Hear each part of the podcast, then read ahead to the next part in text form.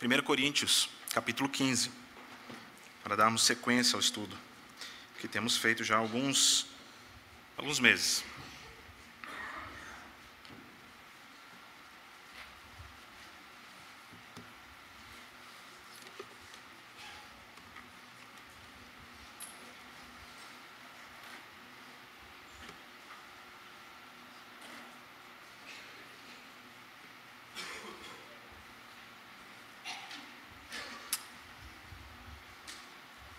1 Coríntios, capítulo 15, nós vamos hoje ler os versículos de número 35 até 49.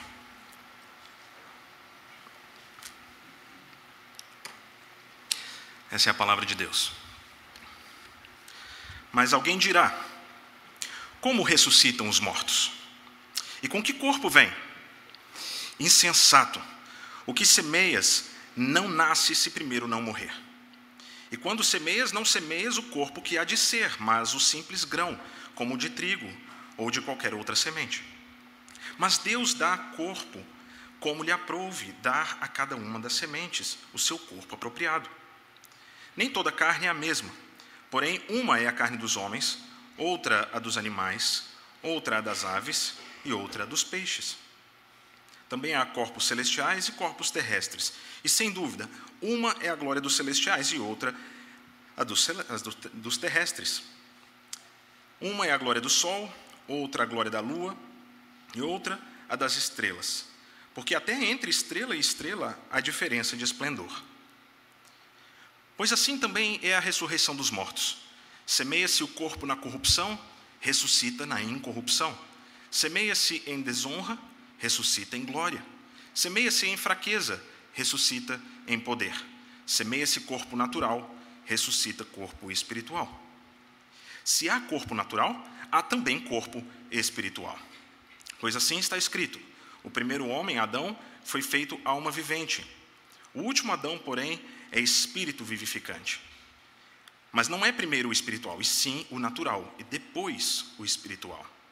O primeiro homem formado da terra é terreno o segundo homem é do céu. Como foi o primeiro homem o terreno, tais são também os demais homens terrenos. E como é o homem celestial, tais também os celestiais. E assim como trouxemos a imagem do que é terreno, devemos trazer também a imagem do celestial. Até aqui na palavra do nosso Deus. Irmãos, eu confesso que fiquei um pouco abismado quando, mais ou menos um ano atrás, a minha irmã veio para mim e falou: Gustavo, faz isso aqui, ó, eu estou fazendo. Mistura essa porção de manteiga no seu café. E você toma esse café. E pasmem, ela estava tomando manteiga misturada no café em substituição ao café da manhã. Ela dizia, dentre as várias, uh, os vários, benefícios né, alegados por, os, pelos proponentes, que eu ia ter um pouco mais de foco, eu ia me sentir tão saciado com aquela mistureba que eu não ia nem precisar comer mais nada de manhã, ia poder então continuar o meu jejum até a hora do almoço. E entre outros muitos benefícios, ela dizia: você vai até começar a emagrecer, quem sabe.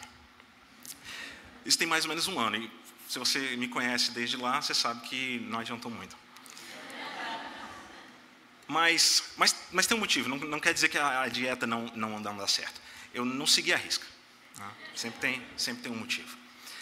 Ah, mas brincadeiras à parte, queridos, eu fiquei um pouco espantado. Eu, eu, eu testei, porque depois que minha irmã me falou isso, outras pessoas começaram a falar a mesma coisa. E eu fiquei um pouco espantado com a quantidade de gente que estava seguindo esse tal café à prova de bala. Alguns dos que vocês conhecem aqui, o próprio Diácono Léo, presbítero Jeff, que estava aqui agora, mas eu fiquei espantado mesmo quando eu descobri que existia uma comunidade de milhões de pessoas que seguem essa, essa ideia ao redor do mundo. E olha, eu não tenho nada contra café e eu amo manteiga. Amar manteiga é uma coisa um pouco difícil de ser falada em público, mas eu amo manteiga. E, e, e misturar aquilo, queridos, foi um pouco esquisito para mim, mas também foi gostoso. E eu queria ter continuado, mas como pessoas normais que muitas vezes não continuam, eu também não continuei tão a fundo. Eu não sei se essas outras pessoas que eu citei continuam com isso, acho que não. Mas tem uma pessoa, pelo menos, que eu tenho certeza que continua, e ela é extremamente centrada nessa ideia. Chama Dave Asprey. foi o cara que inventou a tal da receita. Dave Asprey, ele escreveu um livro, Bulletproof, tá em português, se você quiser ler, é esse mesmo título. Ele também tem uma empresa chamada Bulletproof, então ele está bem investido na ideia, né? então é, é bom que ele continue. Mas ele não continua usando a receita só porque ele acha maravilhoso. É também porque é ganhar dinheiro. É também porque ele tem um objetivo na vida, e um objetivo assim impressionante. Ele diz que ele quer chegar a 180 anos de vida. 180 anos. Eu não sei se ele foi muito esperto em dar o número, porque aí depois as pessoas, as futuras gerações vão poder checar né, se de fato aconteceu ou não. Mas ele diz que ele vai chegar a 180 anos. Eu estava vendo uma entrevista dele e é interessante que ele fala assim: chegar a 120 anos é até fácil, é relativamente fácil. 120. O meu objetivo é 180 porque é muito mais difícil. E para chegar num objetivo como esse, ele diz que já gastou pelo menos um milhão de dólares. Hackeando a sua própria biologia. Ele, não sei se foi ele que cunhou, mas provavelmente sim, essa ideia de biohacking, né? biohacking. De hackear, mexer aqui e ali em coisas que afetam a sua biologia para você poder alcançar maior longevidade. Algumas das outras coisas que ele faz, ele tem ah, algumas vezes ao ano ele injeta células-tronco que tinham, tenham sido previamente ah, tiradas do seu corpo e ele injeta nele mesmo. Ele toma cerca de 100 comprimidos de suplemento vitamínico por dia. Haja goela. Ele segue uma dieta rigorosa, ele toma banho de luz infravermelha, ele usa uma câmara de oxigênio hiperbárica, se é que você me entende. Ele usa roupas especiais quando está dormindo e quando está acordado, ele usa lentes especiais quando está no avião. Uma série de coisas, queridos, e tudo isso ele leva extremamente a sério, rigorosamente, dia após dia. Ele já teve alguns tropeços também. Dave Asprey, uma vez, pensou: é uma boa ideia eu mexer um pouco com gelo, né? Eu vou testar aqui um, uma nova uma nova ideia aqui de como é que o gelo pode melhorar a minha saúde, e ele então entrou numa banheira cheia de gelo, só para depois acordar com 50% do seu corpo com queimaduras. Eu acho que eu e você podíamos ter avisado ele, né, que essa não era uma boa ideia. Mas, queridos, que objetivo? 180 anos de vida e ele está comprometido com isso. E agora, com 45 anos, a interpretação que ele faz da idade dele é um pouco diferente da que nós faríamos com 45 anos de idade. Ele diz: alcancei 25% do meu objetivo. Pelo menos é o que ele acha, né? Eu desejo toda sorte, né? Que Deus abençoe. Desejo que ele realmente consiga. Né? Eu não tenho nenhum motivo para não desejar que ele chegue a 180 anos de vida, mas eu, sinceramente, queridos, duvido muito que essa será a realidade dele. E assim, é, é, engraçado, tem uma mistura de uma série de coisas malucas, um pouco malucas mesmo que ele faz, e às vezes a gente ri mesmo. Né? Eu, eu ri bastante pesquisando tudo isso. Mas tem uma coisa muito séria que não dá para rir dele. Ele movimentou, mudou toda a vida dele, mudou a carreira dele, mudou o estilo de vida dele, segue rigorosamente essas, essa disciplina autoimposta por causa de uma ideia a ideia de que ele está morrendo. Ele está se aproximando do caixão, ele está se aproximando da sepultura, e isso essa, esse estar ciente disso, é que transforma a vida desse homem. E ele age, ele responde da forma que ele acredita ser a única forma possível de se responder essa questão. Talvez sem os mesmos exageros, queridos, nós conheçamos muitas pessoas parecidas com Dave Asprey. Talvez eu e você sejamos assim. Nós estamos à, à, procura de coisas que nós podemos fazer para aumentar a nossa vida, seja aumentar o tempo dela, como ele, ou seja, aumentar o prazer que nós temos nessa vida, porque nós, de alguma forma ou de outra, somos constantemente lembrados de que estamos próximos à morte, estamos prestes a morrer. Essa resposta de buscar uma disciplina, se autodisciplinar, é uma possível resposta, é uma obsessão praticamente mas existe uma outra forma também que o próprio apóstolo Paulo já ah, até ressaltou aqui no versículo 32, anterior aos que lemos. Ele diz que algumas pessoas podem chegar a pensar, já que não vai haver mais vida, já que a vida vai cessar, comamos e bebamos, porque amanhã morreremos. Essa seria uma visão hedonista, centrada no prazer, para aumentar a vida, aumentar o prazer. outros buscam a disciplina. Mas, independente, querido, da resposta que as pessoas neste mundo estão dando para o fato de que elas vão morrer, nós precisamos entender duas coisas.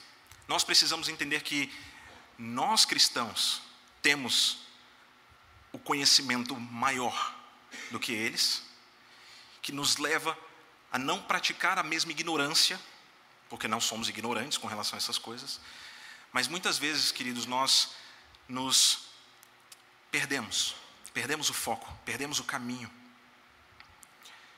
Esse, esse texto nos ensina que, em vez de respondermos a essa nossa situação, numa busca obcecada pela longevidade ou numa busca obcecada por prazeres, nós devemos buscar o caminho de Deus. E esse caminho de Deus nos permite uma coisa que nenhuma outra forma de responder a essa questão permitiria: viver tranquilo, viver satisfeito, viver de verdade. Até mesmo quando nossos corpos estiverem prestes a enfrentar e perder a batalha com a morte. O caminho de Deus então nos fará ressuscitar para além desse presente estado de decadência que nós vivemos, para um estado de glória no poder do Espírito de Deus. E nós vamos ver isso em três partes. Primeiro, como podem os mortos serem ressuscitados? A primeira forma como o apóstolo trata dessas questões, versículos 35 a 41. Depois, com que corpo? Com, que corpo eles vêm? Versículos 42 a 44. E em terceiro lugar, como então refletiremos a imagem de Deus agora? Primeiro, queridos, como podemos, como podem os mortos serem ressuscitados? Como? A primeira coisa que nós precisamos entender aqui é que existe uma pergunta que o apóstolo Paulo está tratando. Ele está respondendo a uma pergunta. É uma pergunta, na verdade, em duas etapas.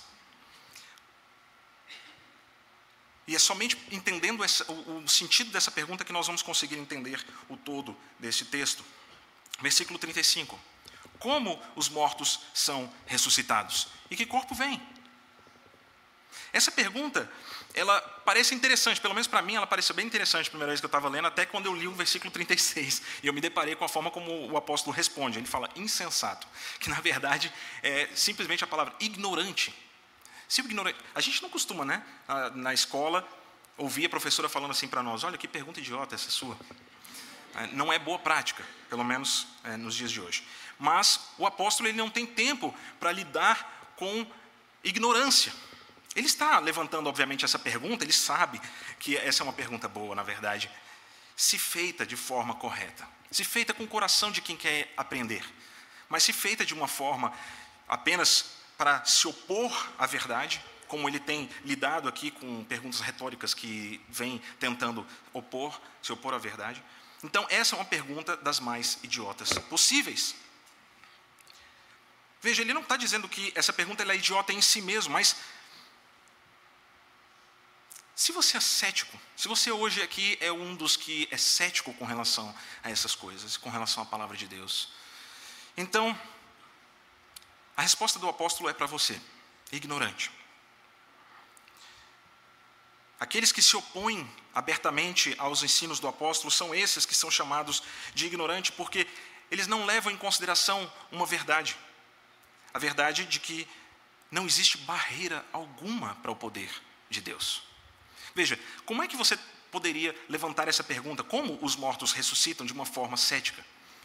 Seria mais ou menos assim: Como seria possível? Isso não é possível. Não é possível. Como é que os mortos seriam ressuscitados? Me explica agora, então, que eu quero ver se isso é verdade. Enquanto que uma forma honesta, uma forma verdadeira de perguntar seria: me explica mais, apóstolo, porque eu estou doido para saber. Eu espero que no seu coração hoje haja essa docilidade, essa vontade de ser ensinado. Mas talvez alguns aqui hoje à noite sejam céticos. Afinal, como é que Deus poderia ressuscitar um corpo que foi, por exemplo, alguns exemplos que os céticos podem trazer, digerido por bactérias? Há séculos, inclusive. talvez digeridos por bactérias e se transformados até em alimento para outros animais. Ou como é que Deus poderia ressuscitar um corpo que foi cremado e lançado ao vento? Aparentemente tem uma moda de agora de lançar uh, cinzas nos parques da Disney. É, uma, é, é algo que a Disney está tentando combater, que não é muito legal, não é muito sanitário. Mas imagina, a pergunta aqui continua: como é que Deus pode pegar e, e, e ressuscitar esse corpo que foi lançado aos quatro ventos da Disney? Como Deus poderia ressuscitar um corpo lançado ao mar? Ou que teria, talvez, sido engolido por um ou mais peixes? Talvez uma pergunta cética como essas, queridos, esteja na sua mente, no seu coração. E para uma pergunta cética como essa, me desculpa, mas a resposta tem que ser essa mesmo, direta e grossa. Olha, você está agindo pelo menos como um ignorante. Porque você não leva em consideração que Deus que criou todas as coisas, a partir do nada, é o mesmo Deus que pode fazer tudo isso. Ora, foi Ele que ordenou todas as coisas. Foi Ele que organizou todos os corpos. Cada tipo de corpo de acordo com a sua própria espécie. É mais ou menos o que o apóstolo está falando. Ele está repetindo praticamente as palavras de Gênesis 1. Qual a dificuldade então que ele teria de restaurar algo que já foi até criado, sendo que ele criou aquilo do nada primeiro? Então, se você está preocupado se Deus pode ou não pode ressuscitar um corpo que foi decomposto, a sua, a sua preocupação deveria ser maior ainda. Como é que Deus pode ter criado tudo do nada? Essa é a pergunta que você deveria estar lidando. Mas para um Deus, queridos, que criou todas as coisas como nós cremos o nosso Deus fez, a partir do nada, Ele pode ressuscitar. Não tem nada contrário a ele ressuscitar um corpo. Não está nem um pouco longe do campo de possibilidades de Deus. Muito pelo contrário. Veja, o apóstolo, ele utiliza aqui uma série de analogias. Uma série. Ele começa com uma da semente, depois ele fala sobre a carne dos animais sendo diferente, depois ele fala sobre corpos celestes, corpos terrestres. Então pega a primeira analogia dele. Pega uma semente de maçã, por exemplo. Né? Não sei, todos aqui já plantaram uma árvore na vida? Né? Em preparação para a morte, vocês deveriam fazer isso. Plantar uma árvore. Pega uma semente. Pega uma semente de maçã, por exemplo, e coloca lá para plantar. Você vai lá, coloca, você enterra ela na terra como se fosse, e depois você vai passar alguns dias, vai passar um tempo, e quando você voltar lá, cadê aquela semente? O que aconteceu com ela? Você não fez nada. E ainda assim, aquela semente que estava debaixo da terra se recusa a simplesmente ficar ali parada e volta com vida à tona, de fora da sepultura.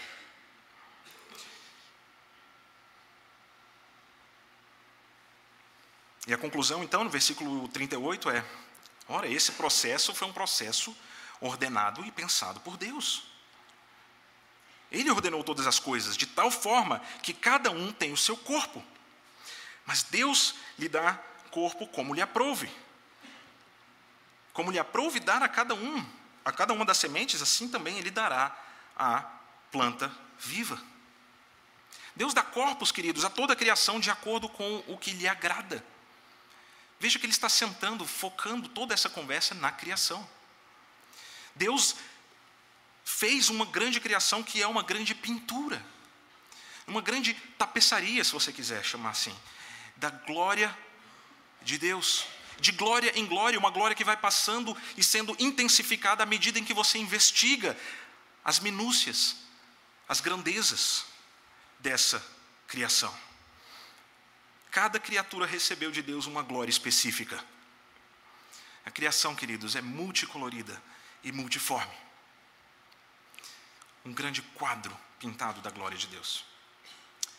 E aqui, queridos, por causa da nossa familiaridade, talvez, com esses processos né, botânicos, essa descrição científica sobre o processo de crescimento de uma planta, talvez eu e você tenhamos perdido a admiração pelo que acabou de ser falado aqui com essa analogia.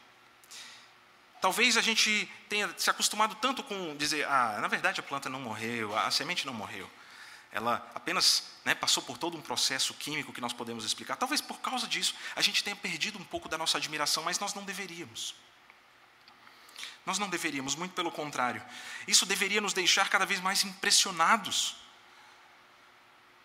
Quantos conceitos a mais nós poderíamos utilizar para explicar os mesmos processos?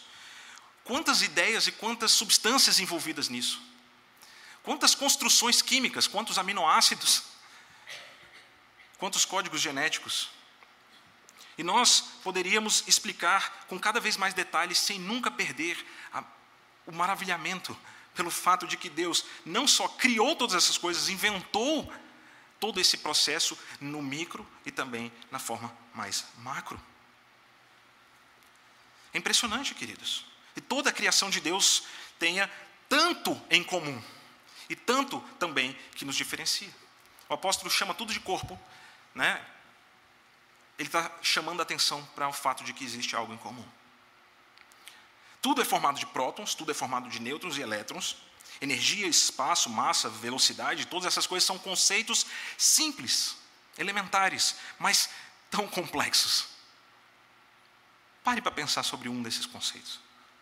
Alguns poucos elementos, queridos, mas tudo com tanta variedade. Um é o corpo da semente, outro o corpo daquilo que ela vai ser depois de se tornar uma árvore. Ainda assim, é uma coisa só. Unidade com diversidade de corpos. Um é o corpo das pessoas, outro é o corpo dos animais. Talvez a gente pudesse refrasear isso tudo, parafrasear isso que Paulo está falando, mais ou menos da seguinte forma: você não esperaria ver em você um, escamas. Você não esperaria ver penas em você. E assim também nós devemos compreender que Deus tem o seu propósito para cada tipo de corpo. E tudo deve ser buscado no seu conceito e na sua existência, nos propósitos de Deus. Até mesmo entre corpos tão parecidos como as estrelas, isso é interessante. Se você olhar a olho nu, você consegue perceber diferença entre brilhos de estrelas. O objetivo do apóstolo fazer todas essas analogias, queridos, é um: tendo uma visão mais ampla de Deus, Deus como Criador, como ordenador do universo, fica claro para mim e para você que uma obra tão misteriosa e impressionante, mesmo essa obra tão misteriosa e impressionante de ressurreição, está dentro do escopo da criação. Não é algo que está fora de tudo o que Deus tem feito nesse mundo. Faz parte da forma como Deus guia e governa esse mundo. Ele pode usar analogias as mais diversas para nos mostrar isso. E o objetivo é guarde isso no seu coração. A ressurreição não é algo completamente estranho à criação, mas faz parte da forma como Deus guia a sua criação. Está dentro da providência. E essa é a primeira coisa que nós precisávamos entender. Primeira coisa que nós precisávamos ah, guardar em nosso coração que o Senhor é um Deus poderoso. Então eu te pergunto: como podem os mortos voltar a viver, serem ressuscitados? Ora, o mesmo Deus que planejou todas as coisas planejou isso também. Isso faz parte da criação. Eu não sei se isso faz alguma diferença hoje, agora, nesse minuto na sua vida, mas deveria. Porque você não está esperando né, a espera de um milagre. Você não está esperando alguma coisa improvável. Muito menos impossível. Quando você ouve o apóstolo falando a respeito da ressurreição que nos aguarda, do fato do que o Senhor Jesus Cristo ressuscitou como primícias, e aqueles que são dele serão ressuscitados à semelhança dele. Você não está esperando algo que é nem um pouco impossível, nem um pouco improvável, mas real. Segunda coisa, versículos 42 a 44. Com que corpo, então, eles vêm? E essa é, na verdade, a segunda parte da pergunta inicial no versículo 35. Com que corpo, então, eles vêm?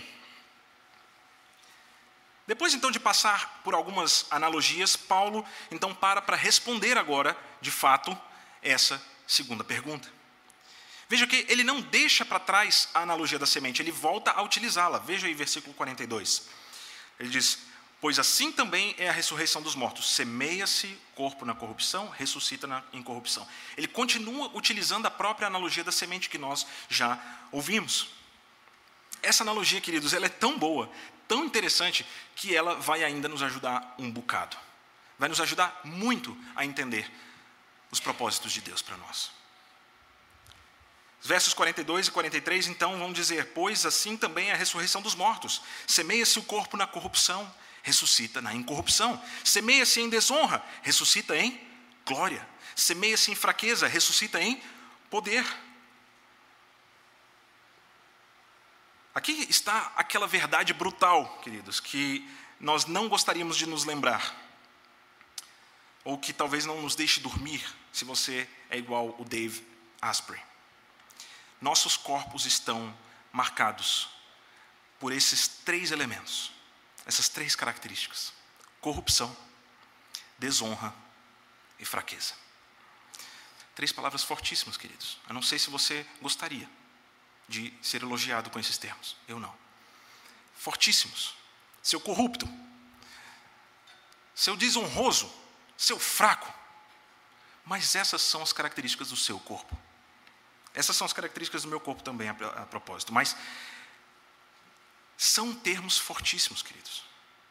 E se você não sabe o que significa essas coisas, deixa eu tentar te eh, ajudar.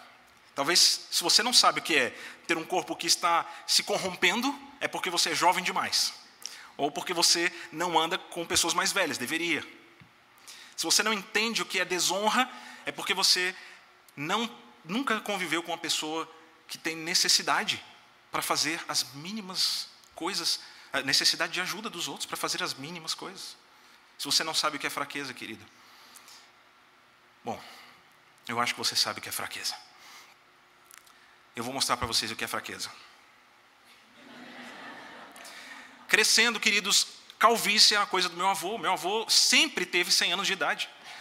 Ele ele ele está chegando lá ainda, mas para mim, desde, desde criança, ele sempre teve 100 anos de idade, ele sempre foi vovô. E eu estou seguindo os mesmos passos.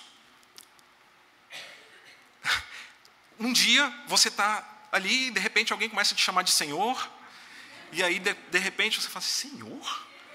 E você olha, uma outra coisa curiosa que acontece quando você começa a perceber a desonra, a fraqueza e a corrupção do seu corpo, você começa a olhar para as pessoas que têm a sua idade, você começa a olhar para elas e falar assim: nossa, como fulano está velho. E você começa a pensar também, se você for honesto: eita, o que, que, será que eu, é, que as pessoas estão pensando de mim? Mas deixa eu te dar um exemplo da sua corruptibilidade, então, lendo Eclesiastes, capítulo 12. Eu acho que talvez seja o texto mais brutal das Escrituras. Lembra-te do teu Criador nos dias da tua mocidade, antes que venham os maus dias e cheguem os anos dos quais dirás: Não tenho neles prazer.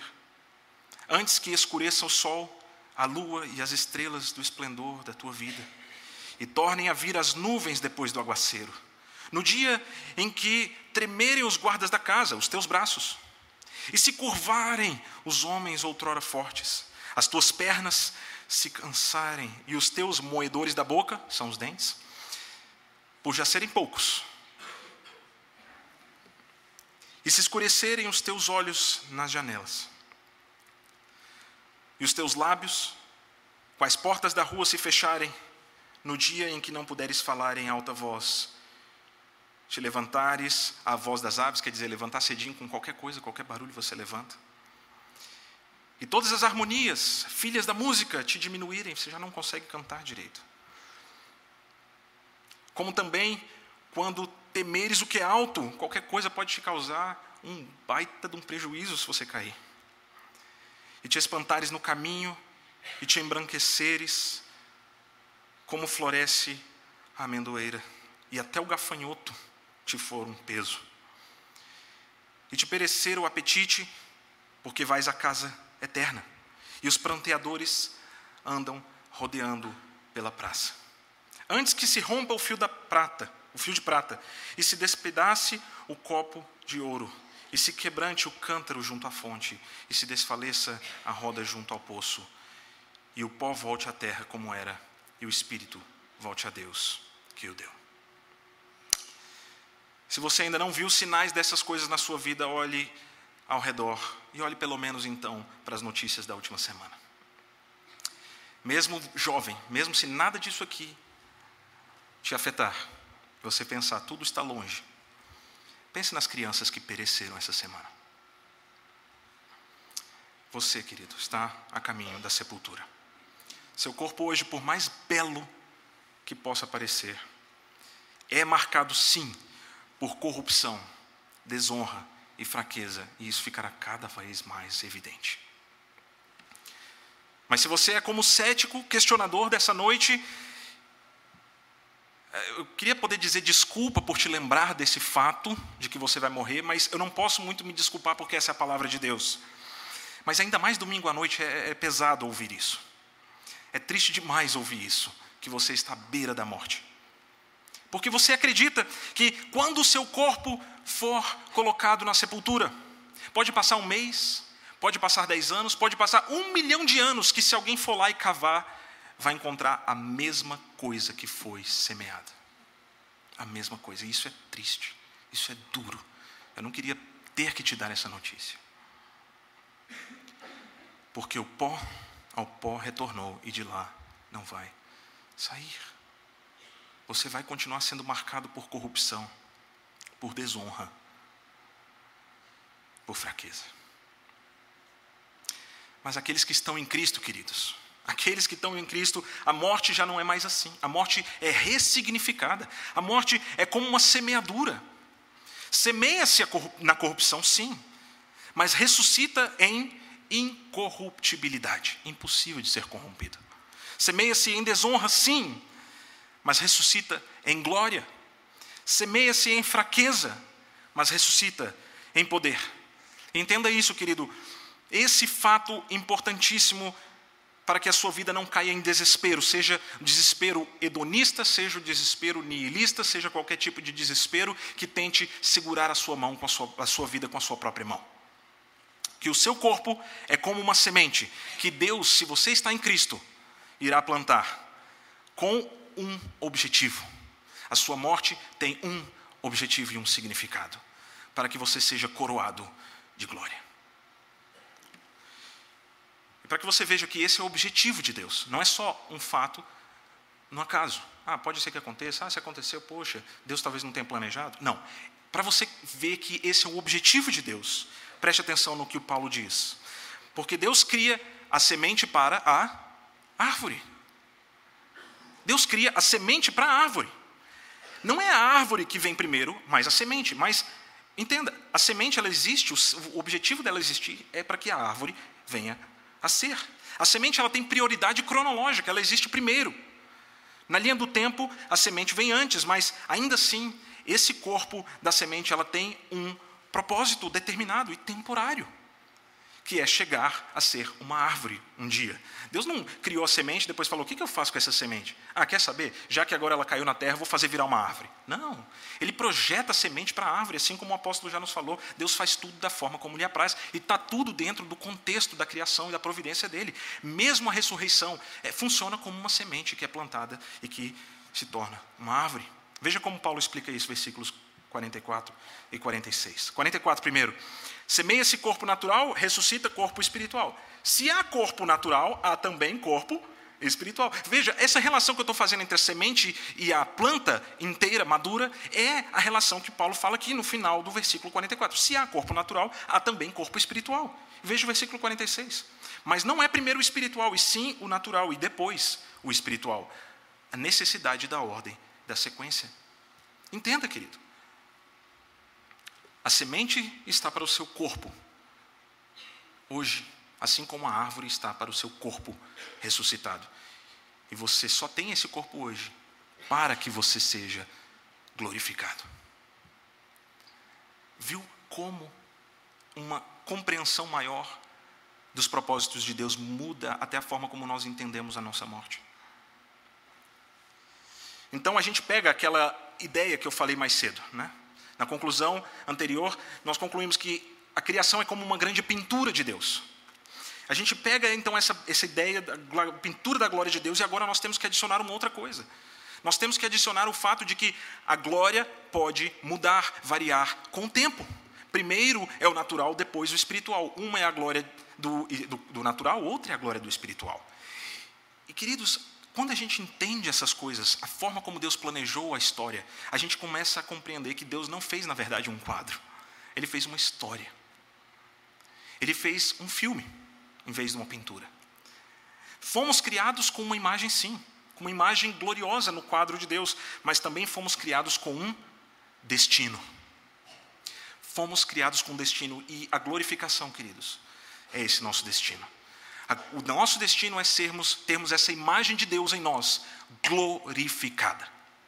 Glorificada. Esse é o seu destino, se você está em Cristo Jesus. Então eu te pergunto: que corpo você vai ter? Que tipo de corpo, então, os, ressuscitados vêm? Com que tipo de corpo? E a resposta tem que ser essa, queridos: um tipo que é capaz de cumprir os propósitos de Deus para a criação, de brilhar a glória dele mais intensamente. Imagine como isso vai ser bom, queridos. Será impossível de pecar, será impossível de desagradar a Deus, impossível de morrer, impossível da nossa imagem ser manchada por inveja, malícia, vaidade, concupiscência dos olhos e as paixões Será impossível destruir ou fazer o mal ao próximo. Crianças não morrerão, nem idosos ficarão sempre cansados, enfadados. Mas talvez de tão longe que essa imagem gloriosa e perfeita pareça de você, talvez isso leve você a perguntar. Eu não sei se você vai pensar da mesma forma como eu, mas eu certamente pensei isso. Nossa, tão distante, uma imagem tão perfeita, tão gloriosa. Será que vai ser eu mesmo que vou ressuscitar? Não é? Aquela questão da continuidade. Eu, eu que morri, isso eu, tenho, isso eu tenho certeza, eu mereço. Mas quando ressuscitar, será que vai ser eu mesmo? Será que vai ter unidade de consciência, de, de, de identidade?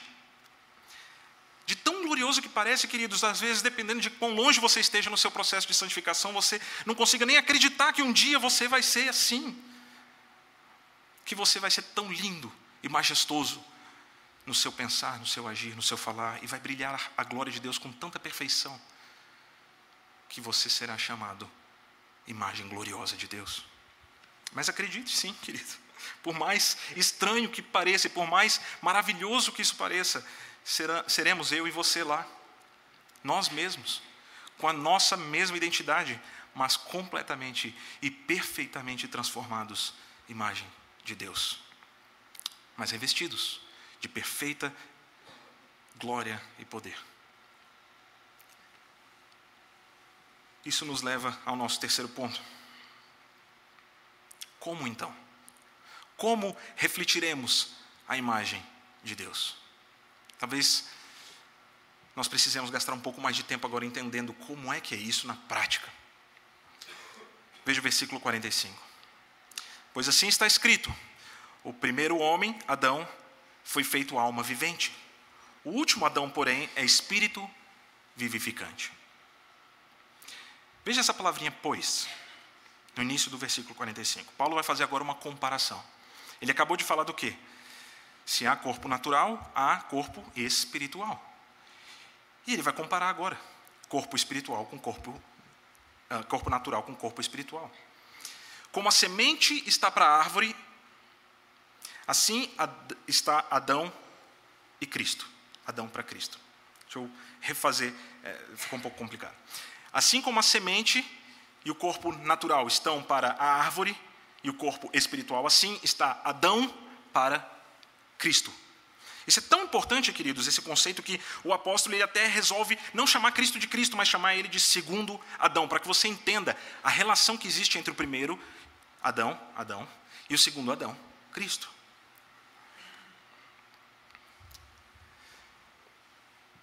O homem foi criado muito bom, queridos, muito bom. Mas ele não tinha sido criado ainda no estado de perfeição. Esse estado de perfeição é inaugurado pelo segundo Adão. Ele ainda não tinha sido criado no Éden no estado de consumação. Quer uma prova disso? O texto que nós lemos hoje tão maravilhoso. Deus fez o homem da terra, soprou nas suas narinas um sopro de vida, e ele passou a ser alma vivente, é o texto que o apóstolo cita. Mas logo em seguida vem uma palavra de Deus. Qual é a palavra de Deus? A bênção, dizendo: Você agora para sempre ficará debaixo da minha glória, brilhará eternamente e perfeitamente o meu poder. Não. A palavra de Deus é: no dia em que você me desobedecer, certamente você vai morrer. Veja, Adão não foi criado num estado de perfeita condição de existência eterna, mas sim num estado que a palavra corruptibilidade, desonra e fraqueza tem muito mais a ver. Sim, ele nasceu sem pecado, foi criado sem pecado. Sim, ele não morreria se não tivesse pecado diante de Deus. Mas ainda assim, a possibilidade, a ameaça da morte estava ali. A serpente ainda estava no Éden, procurando alguém a quem devorar.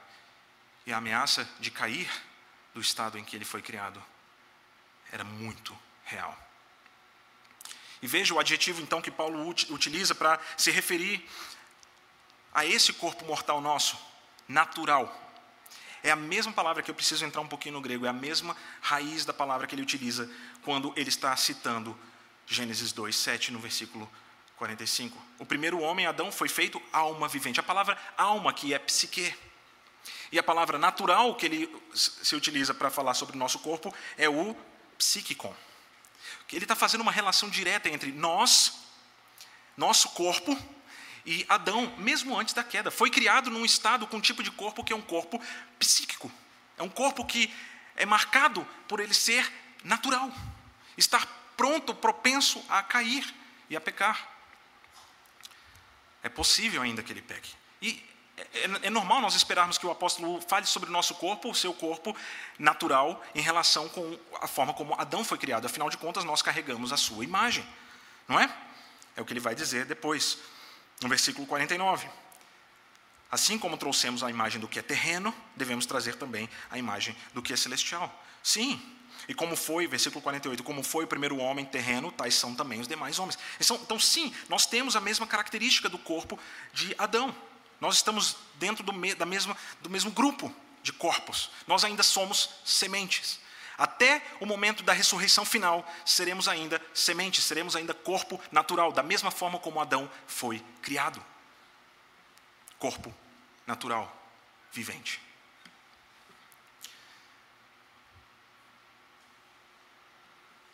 Com isso em mente, queridos, que diferença isso faz? A diferença é que aqueles que forem ressuscitados com Cristo também terão as mesmas qualidades de Cristo, do corpo dele. O corpo de Cristo é o corpo espiritual. O corpo que você vai herdar é o corpo espiritual. E eu quero que você entenda o que significa ser espiritual nesse contexto.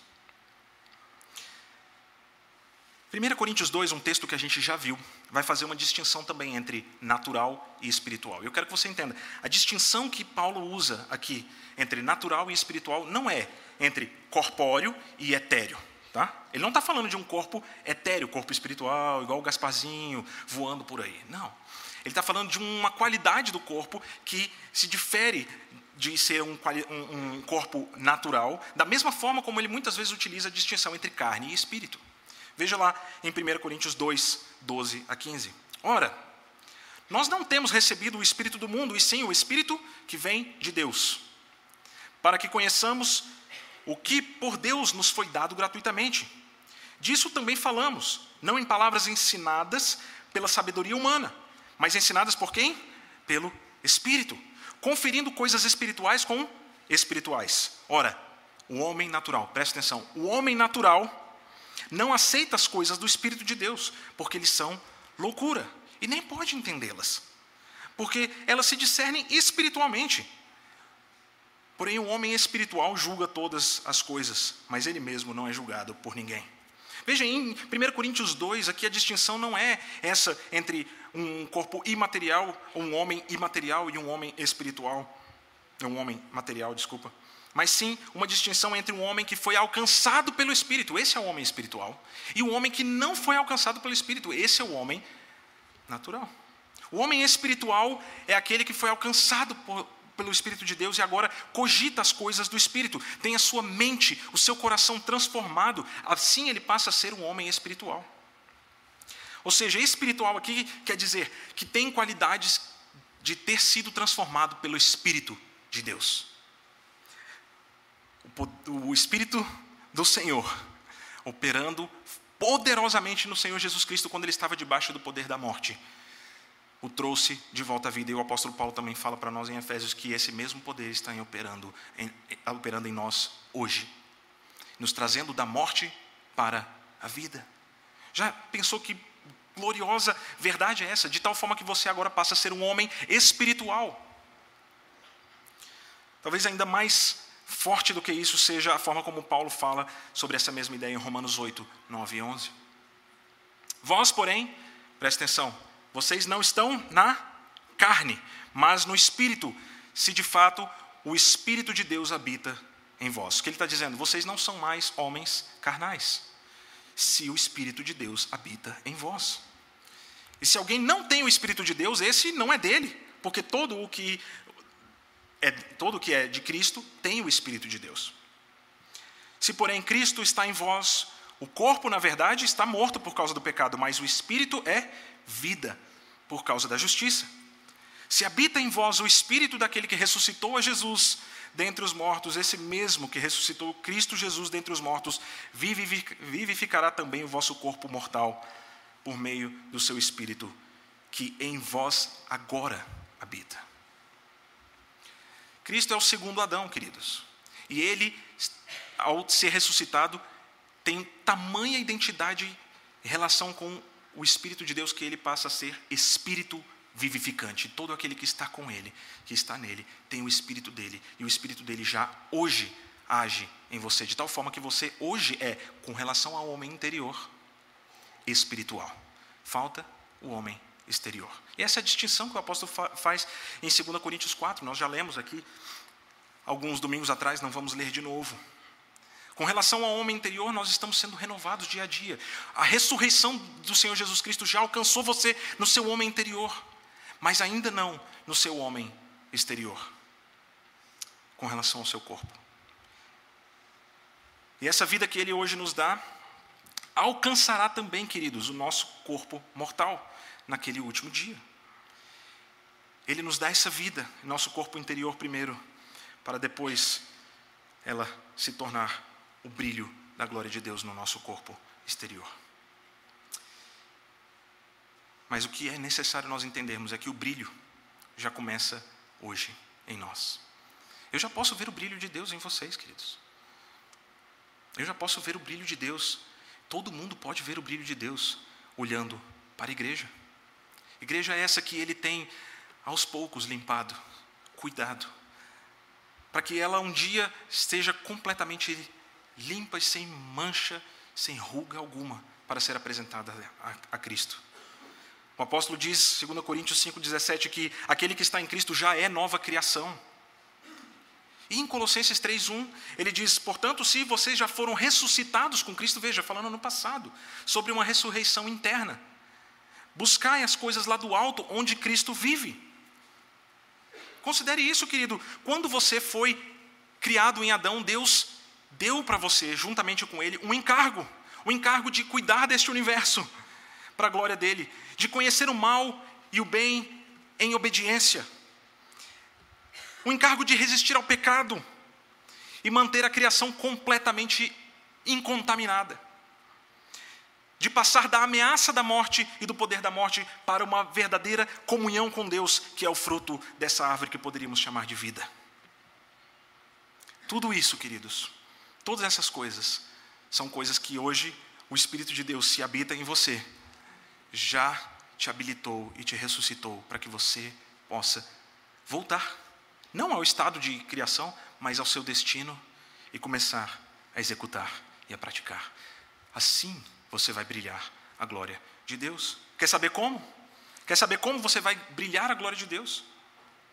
Uma dica: não vai ser buscando nos seus próprios recursos e gastando a sua própria vida, desesperadamente buscando longevidade e prazeres. Não. Mas você vai brilhar a glória do Senhor, desejando mais a sabedoria de Deus do que a sabedoria do homem. No início de 1 Coríntios. Vamos continuar por 1 Coríntios, que nós já passamos por ele. É colocando de lado toda a divisão e contenda na igreja. É tratando os líderes cristãos com honra e com boa atitude. É tratando a sexualidade com pureza e santidade. É aceitando você mesmo sofrer o dano e ser defraudado, em vez de levar um irmão à corte. Se você é casado, é tendo um casamento marcado pelo caminho sacrificial do Evangelho. Se você é solteiro, é estando satisfeito em Deus enquanto serve a Ele na sua solteirice. É não usando a sua liberdade cristã para fazer o seu irmão tropeçar. É fugindo da idolatria. Se comendo ou bebendo, ou fazendo qualquer outra coisa, é dando glória a Deus. É quando nos encontramos para cultuar ao Senhor, buscar presentear-lhe com um culto organizado e com entendimento. É usando os nossos dons e talentos para servir o propósito da edificação da igreja. É vivendo um amor verdadeiro, qual jamais acaba, e junto com o amor também a fé e a esperança. É usando bem as suas riquezas para glorificar a Deus. Talvez você ainda não tenha ouvido essa, porque essa é do capítulo próximo, capítulo 16. Usando bem as suas riquezas para glorificar a Deus e ajudar os que têm necessidade. É acima de tudo, irmãos, colocando o nosso coração em paz, no fato de que, na providência de Deus, Ele trará a sua criação para o seu destino. Oremos. Amado Deus, diante de tão gloriosa mensagem que é essa mensagem da ressurreição. Nos constrangemos, ó Deus, sabendo que estamos longe de brilharmos com todo o vigor e fervor a glória celestial do nosso Senhor Jesus Cristo. Mas sabemos, ó Deus, que assim como trouxemos e trazemos hoje a imagem de Adão, traremos e trazemos hoje a imagem de Cristo. Ajuda, Senhor, esta igreja a conhecer as profundezas, ó Deus, do que significa viver para a glória de Deus. Abençoa-nos, ó Deus, para que, buscando viver e ver a tua imagem refletida em todos os cantos da terra, entendamos, ó Deus, que ainda somos vasos de barro e que apenas aquilo que há dentro de nós é ouro purificado até aquele dia, ó Deus, em que esse vaso se quebrará. E o teu ouro, ó Deus, não será desperdiçado, porque nenhuma das nossas obras feitas no Senhor Jesus Cristo são feitas em vão. Consola-nos, ó Deus, por meio dos vales dessa vida. Consola a tua igreja, ó Pai, por meio do sofrimento e ajuda-nos, ó Deus, a perceber que o nosso sofrimento não é o sofrimento daqueles que não têm esperança, daqueles que não têm Cristo Jesus, o qual é sofrimento de morte para morte, mas ajuda-nos, Senhor, a perceber que o nosso sofrimento é um sofrimento de morte para a vida. E abençoa esta igreja, ó Deus, nessa confissão, para que possamos, ó Deus, ficar satisfeitos e em paz com o Senhor. Em nome do nosso Salvador que oramos. Amém. Amada igreja, por favor, fique de pé para nós respondermos ao Senhor cantando. Só em Jesus confiarei.